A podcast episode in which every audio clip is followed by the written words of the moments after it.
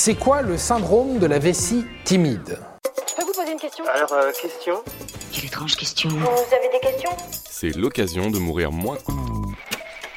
Dans la vie, il existe deux types de personnes, ceux qui arrivent à faire pipi en public et ceux qui n'y arrivent pas. Et pour cela, parfois, être loin de la solitude de son foyer peut devenir un véritable cauchemar. Que ce soit dans les toilettes publiques, chez des amis ou chez son crush du moment, au restaurant, dans l'avion, dans le train, même dans la rue. Le simple fait de s'approcher des toilettes et d'imaginer que les personnes se trouvent à proximité peut provoquer un blocage, comme si votre cerveau avait décidé que non, même si vous allez littéralement vous faire dessus, ce ne sera pas ici que votre vessie retrouvera la paix. On appelle ce phénomène singulier la parurésie, urophobie ou encore le syndrome de la vessie timide.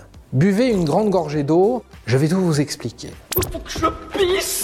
On estime qu'environ 10% de la population est touchée, mais ce pourcentage est très approximatif. Forcément, ce n'est pas le genre de choses qu'on avoue facilement. Il s'agit d'un trouble purement psychologique lié à une forme de phobie sociale. Si certains éprouvent une certaine gêne qui finit par s'estomper quand l'envie devient trop forte, d'autres en souffrent bien plus, devant alors prévoir à l'avance leur petite commission et se privant parfois même de boire lorsque la maison est trop loin. Ces cas extrêmes peuvent créer des soucis de santé bien plus sérieux, comme des dysfonctionnements urinaires ou de la déshydratation non Faites faites pisser qui vous voudrez, mais sans moi hein. Ça, c'est terminé, moi Terminé, terminé Mais alors, d'où ça vient exactement? Comme souvent pour un problème d'ordre psychologique, les causes sont à trouver dans le passé des personnes concernées, précisément durant leur enfance. Moquerie des camarades dans les toilettes, voire intimidation, manque d'hygiène des sanitaires ou absence de porte ou encore pression psychologique des enseignants ou des parents. Oui oui,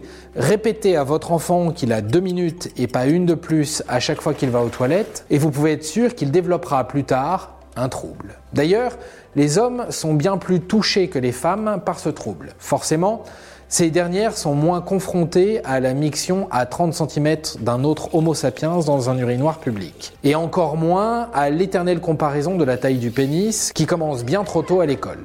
Raphaël Poulain n'aime pas pisser à côté de quelqu'un. Et du coup, est-ce que ça soigne Là encore, problème psychologique, solution psychologique. La meilleure manière de surmonter cette angoisse est de l'aborder graduellement. Il faut commencer par se rendre aux toilettes pour se laver les mains, puis progressivement y rester de plus en plus longtemps pour se familiariser avec le lieu. On peut également passer un peu de temps dans une cabine de toilette publique en essayant d'oublier le temps pour s'habituer aux bruits extérieurs. Bon, tout ça, ça m'a donné envie d'aller aux toilettes. Le problème, c'est que je suis au travail, alors il va falloir attendre. Et voilà, maintenant, vous savez tout. Au revoir, messieurs, dames. C'est ça la puissance intellectuelle. Sapristi C'était un podcast de Genside.